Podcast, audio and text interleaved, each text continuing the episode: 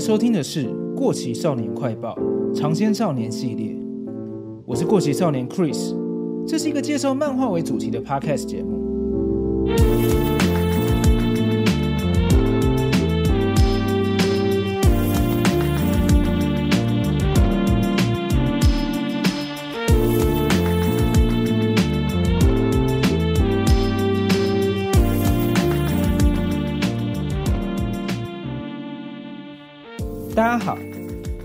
集是新的尝鲜少年系列的第一集。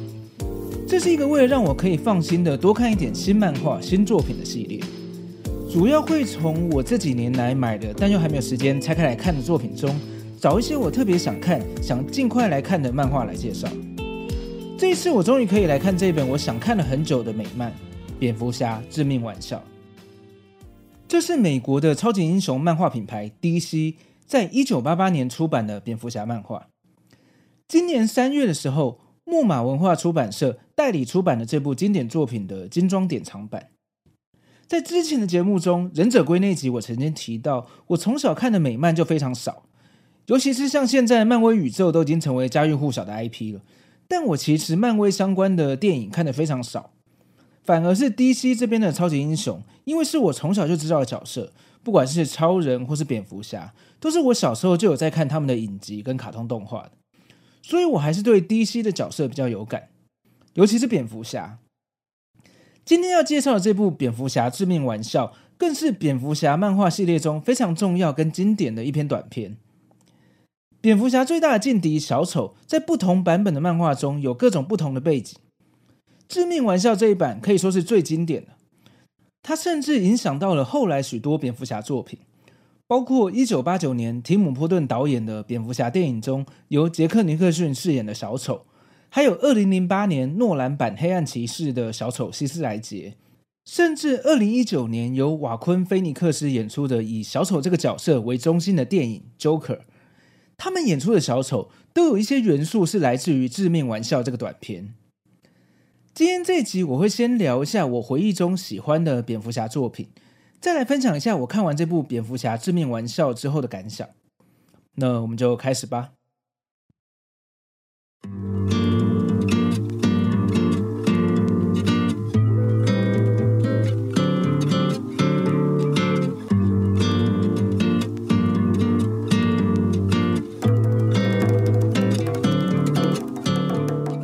在九零年代实在有太多经典的蝙蝠侠作品，我猜现在很多人心目中最经典的蝙蝠侠应该是二零零五年开始诺兰导演的《黑暗骑士》三部曲吧。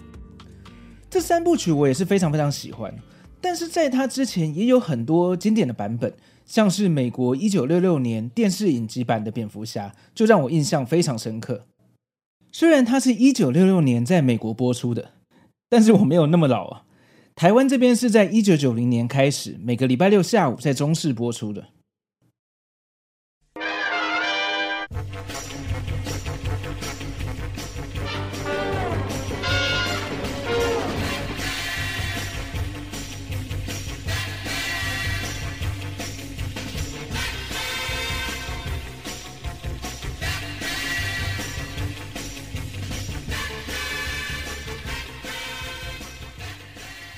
这一版的蝙蝠侠电视剧非常的幽默搞笑，应该算是一种情境喜剧吧。里面的蝙蝠侠穿着浅灰色的紧身衣，看起来有点廉价。打斗的时候会搭配漫画风格的撞身字卡通字卡。另外，蝙蝠侠的地下基地里面有两根滑杆延伸到楼上，蝙蝠侠跟罗宾要出任务的时候，就会抓着铁杆滑下来，冲到蝙蝠车上出动打击犯罪。那个年代，美国影剧中的消防队，印象中也都会有这样的场景。其他还有一些搞笑的梗，像是他们有一个经典的场面，就是常常出现蝙蝠侠跟罗宾双手拉着绳子，脚踩着大楼外面的墙壁，两人垂直站在墙壁上，一步一步往上爬的场面。那个年代的电脑绿幕技术应该还不成熟，所以他们的拍摄手法是把摄影机往左边倒九十度，横着放。演员要手抓着跟地面平行，呈现出一条横线的绳子，从镜头前的右边往左边走。这样摄影机拍出来的画面右转九十度回来，看起来就像他们站在大楼墙壁上，抓着绳子往上攀爬。这个经典的场景哦，会常常出现的原因是，他们爬到一半，通常会有来客串的明星打开大楼的窗户跟他们说话。甚至当时参与演出《青蜂侠》电视剧的李小龙也有来客串过。总之就是非常欢乐、非常搞笑的一部电视剧。再来就是我心目中也很经典的九零年代版的蝙蝠侠电影。一九八九年开始，一直到一九九七年，一共有四部蝙蝠侠系列电影。这四部算是同一个系列，但是最经典的、我最喜欢的是第一集跟第二集，由提姆·波顿导演的版本。第一集的反派是杰克·尼克逊饰演的小丑，第二集则是有猫女跟企鹅人。提姆·波顿版的蝙蝠侠跟他其他的经典电影，像是《圣诞夜惊魂》《剪刀手爱德华》等等，都有同一种既黑暗又魔幻的风格。我小时候看了非常多次这一版蝙蝠侠，前阵子还把 DVD 买下来收藏，算是我的童年回忆吧。另外一个我小时候印象也很深刻的蝙蝠侠，则是一九九二年的电视动画版，官方的名称叫做蝙蝠侠动画系列。我是在当年中视平日下午播放卡通的时间，持续收看这部蝙蝠侠动画的。这一版蝙蝠侠也非常受欢迎哦。我想其中一个原因是这部动画的画风跟音乐都让我印象很深刻。他的制作人之一 Bruce Timm 也是这部动画的角色设计师。他设计出的角色对我来说，完全就是代表了那个年代美国动漫的回忆。另外，像前几年的 DC 电影《自杀突击队》里面的小丑女这个角色，本来是没有出现在官方的蝙蝠侠漫画里面的。这个角色第一次出现，就是在这版动画中由 Bruce Timm 设计出来的。因为太受欢迎了，才又回流到漫画里面出现。另外，这部动画的片头跟配乐是拿提姆·波顿那两部蝙蝠侠电影的配乐来改编的。大概是因为这两部电影跟动画播出的时间很接近吧，所以只要一听到这个音乐，就会让人联想到蝙蝠侠。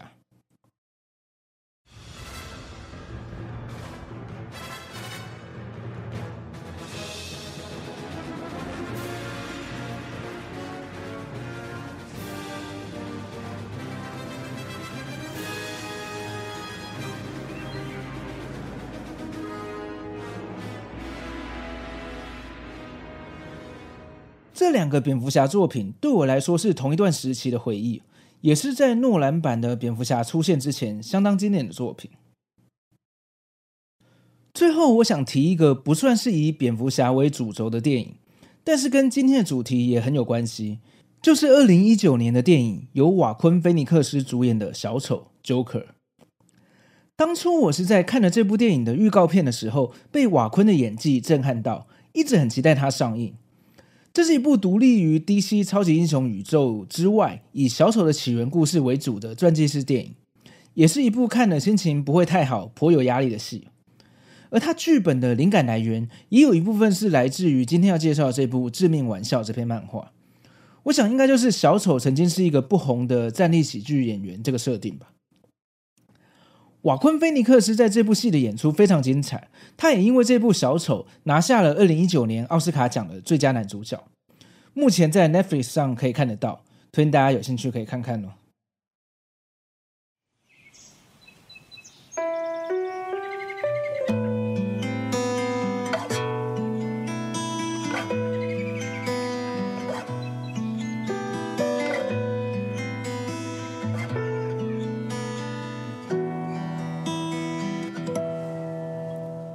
接下来我要稍微描述一下《致命玩笑》的剧情，以下开始就会有爆雷的部分。故事的一开始，蝙蝠侠来到专门收容精神异常罪犯的阿卡汉疗养院，打算和小丑谈谈他们之间长久以来的仇恨。小丑坐在牢房中的桌子边，不说一句话，自顾自地玩着扑克牌。蝙蝠侠坐在小丑的对面，说道：“我最近一直在想你和我之间的事。”再这样下去，我们两个总有一天会杀了对方，是吧？或许是你杀了我，或者我会杀死你。再这样下去，或早或晚是迟早的事。但我就是不想要如此，所以我们好好谈一谈，一次就好。这时候，蝙蝠侠突然发现，对面的这个小丑竟然是个冒牌货。真正的小丑已经逃狱了。画面一转，来到真正的小丑这边，他正要买下一个已经废弃的游乐园。接着，他来到了高谭市警察局长戈登局长的家。门一开，小丑一枪射穿了来应门的局长女儿芭芭拉的脊椎，并且绑走了戈登局长。这一次的逃狱，小丑打算证明一个论点，证明他所信奉的一个理念，就是任何人只需要糟糕的一天。最理性的人也能成为疯子，就跟他自己一样。他说：“这个世界与他的距离，就是一个糟糕透了的一天。”这一次，他就要拿一向理性，而且对于罪犯毫不妥协的戈登局长来证明他的观点。好，到这边，我要先来说这篇漫画的另外一条线。致命玩笑中有穿插几页黑白页，是另外一个时间线，内容是关于小丑的起源。讲到他是怎么样成为小丑的。原来小丑原本是一个落魄不红的站立喜剧演员，他的笑话只有深爱他的老婆觉得好笑。他老婆已经怀孕快要生了，而家里实在没有钱能够养小孩，因此小丑不得不铤而走险，答应协助两个黑帮人物带路潜入到他曾经工作过的化学工厂，打劫隔壁的扑克牌公司。但是在行动当天的下午，小丑得知了他老婆在家里发生电器意外，结果和肚子里的孩子一起死掉了。顿时他已经没有犯案的动机了，但是他被黑帮强迫继续执行带路的任务。按照计划，他要换上一件红色头罩的服装。其实他是被当成替死鬼，如果被抓到的话，黑帮就会栽赃这个戴红色头罩的人才是主谋。果然，行动到一半，被新的保全人员发现了。还很懦弱的小丑，一边被黑帮威胁，一边逃走。这时候，蝙蝠侠出现了，戴着红色头罩、看不太清楚的小丑，在逃跑的时候，不幸的掉进工厂底下的废水化学池，然后从废水管中被冲到了河边。起来的时候，他从水中的倒影看到自己，脸色惨白，嘴唇血红，呈现着诡异的笑脸。头发也变成绿色的，一夕之间，他遭遇了老婆小孩死掉，又被毁容这样的双重打击，于是就崩溃了，开始不停的狂笑，从此就成为了蝙蝠侠的宿敌小丑。这就是小丑提到的让他疯狂的最糟糕的一天。时间回到现在，戈登局长被带到了废弃的游乐园，衣服被扒光，被小丑的手下胁迫搭上室内鬼屋的列车。一路上经过了一个一个大荧幕，上面播放的是他的女儿芭芭拉被枪击、下半身瘫痪，还被扒光衣服、虐待所拍下来的裸照。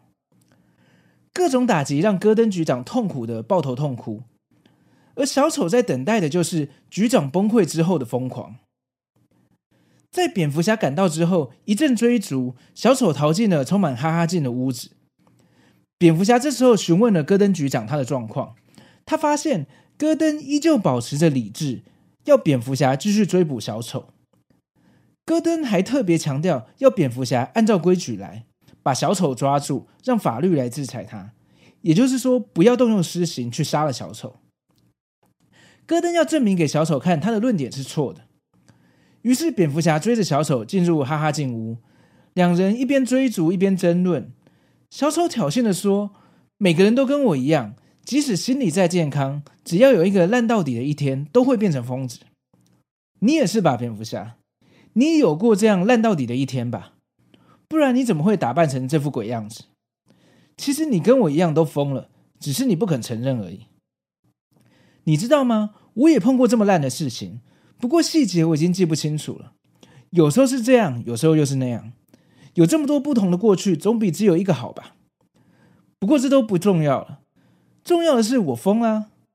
我一发现这个世界有多么黑暗、多么恶劣，我就直接疯到底。而且我承认我疯了。你怎么不去承认你也疯了呢？好，到这边我先暂停一下。这边有几个点可以先来聊一下。首先就是从这边小丑的自白来看，前面黑白页里面讲的小丑起源的故事很有可能不是事实，因为连小丑自己都不记得是不是。这也呼应到《黑暗骑士》这部电影中，希斯莱杰扮演的小丑，其实在电影里面讲了好多个不同版本关于他自己怎么变成小丑的故事。但是电影后面又提到了他自己也根本就不记得哪一个才是真的，这其实就是呼应这篇漫画的设定。而在提姆·波顿一九八九年的蝙蝠侠电影中，杰克·尼克逊饰演的小丑本来是一个黑帮老大的手下，也是在一次黑帮行动中，因为被蝙蝠侠追捕，掉进化学池，被下水道冲出来而活了下来，然后才变成白皮肤、绿头发、毁容式笑脸的小丑。这个设定又跟这篇《致命玩笑》中黑白页的版本类似。提姆·波顿曾经说过，《致命玩笑》是他最爱的蝙蝠侠漫画。也是他爱上的第一本漫画，可见这篇《致命玩笑》真的对后来的蝙蝠侠相关作品有很大的影响。为什么他会这么经典？我想跟他对于蝙蝠侠与小丑两个人之间的相似之处和相反之处提出了有趣的讨论。他们互相是个强烈的对比。很讽刺的是，小丑对蝙蝠侠的猜测有很多都讲对了。蝙蝠侠的确也经历过他自己的最悲惨的一天。大家应该都很熟悉小时候的布鲁斯·韦恩看着他的父母在巷子里被枪杀的故事。而客观的来说，布鲁斯·韦恩的确是跟正常人不太一样，才会过着双重身份的人生：白天当个大富豪，晚上扮演着维持正义的蝙蝠侠。也许小丑的理论有某部分是对的。当他们发现这个世界有多么黑暗、多么不公不义的时候，他们都发疯了。只是小丑的疯是为这个世界带来混乱。而布鲁斯·韦恩的疯是执着于打击这个城市的罪恶吧？好，那我回到故事剧情，在哈哈镜屋里面，两人一边追逐一边争论，最后蝙蝠侠制服了小丑，但他决定要听戈登的，按照规矩来，让法律来制裁小丑，并且他跟小丑说：“我根本不想跟你互相厮杀。”他想要停止这个不断把小丑关进阿卡汉疗养院，过没多久之后，小丑又逃狱，成为蝙蝠侠的头号死对头。这个回圈，他愿意帮忙协助小丑恢复正常，这样他们就不必执着于杀死彼此了。但是小丑拒绝了。小丑说：“抱歉，一切都已经太迟了。”然后他说：“我现在想到了一个笑话，有两个被关在精神病院里面的病人，企图想要逃走。”其中一个人爬到屋顶上时，成功的跳到了对面，但另外一个却不敢跳。于是跳过去的那个人说：“没关系，我刚好带了一只手电筒，我把手电筒照过去你那边，变成一座桥，你走在桥上就可以过来了。”第二个人摇摇头说：“你以为我疯了吗？我走到一半，你就会把手电筒关掉，那我不就惨了？”说完后，小丑忍不住自己笑了起来。接着，蝙蝠侠的嘴角抽动了几下，开始大笑，笑到双手扶在小丑的肩膀上。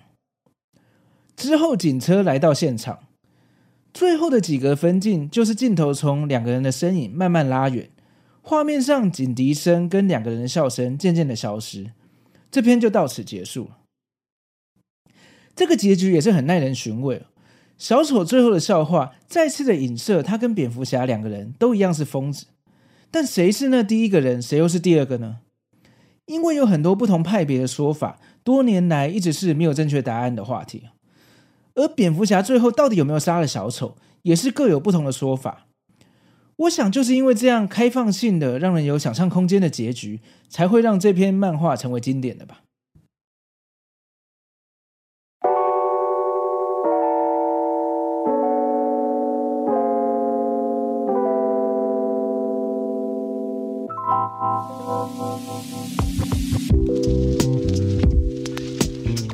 致命玩笑这个故事在二零一六年的时候有推出动画版电影，美国那边是直接发行录影带，只有在电影院上映一天。台湾这边反而有在电影院上映了一个礼拜。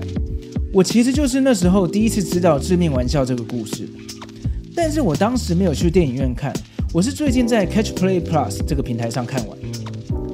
动画版在漫画的致命玩笑的内容之前。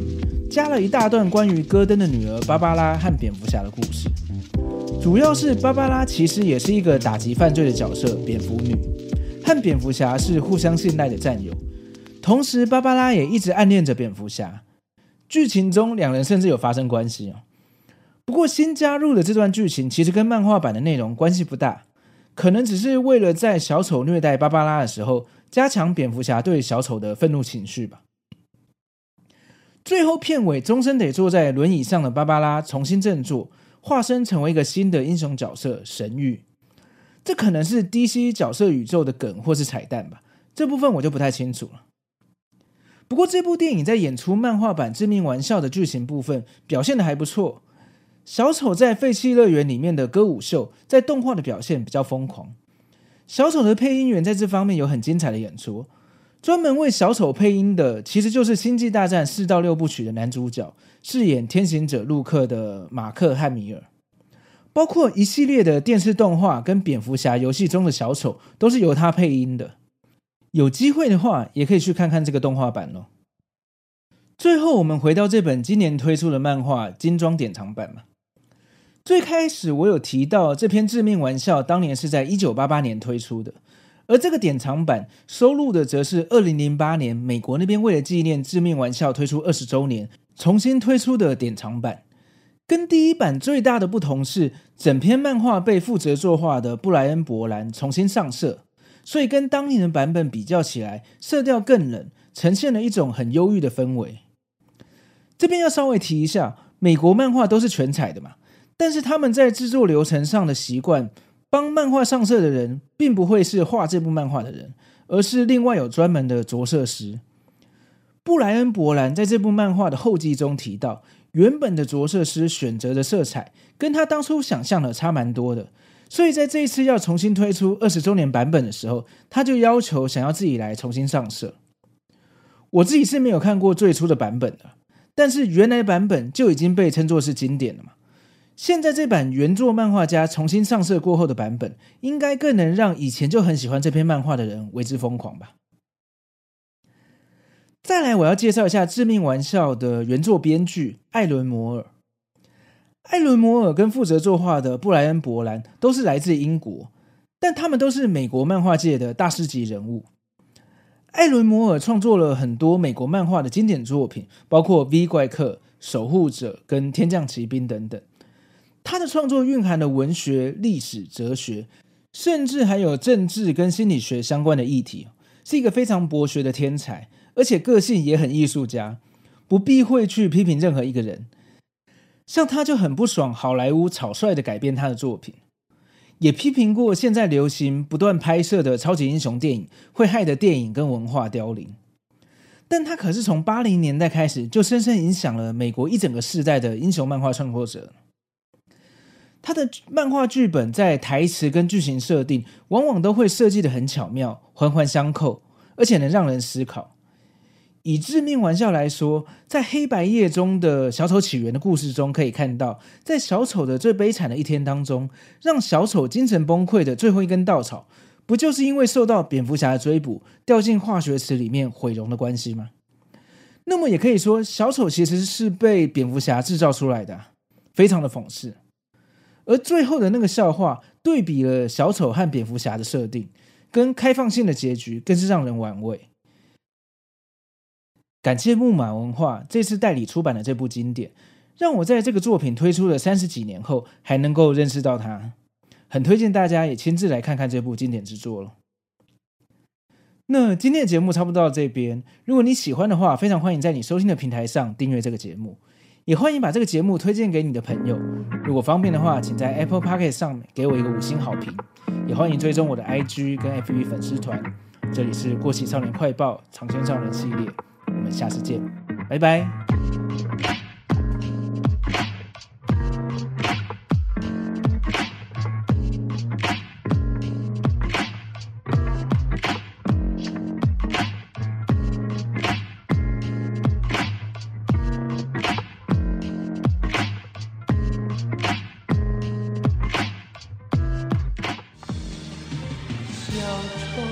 小丑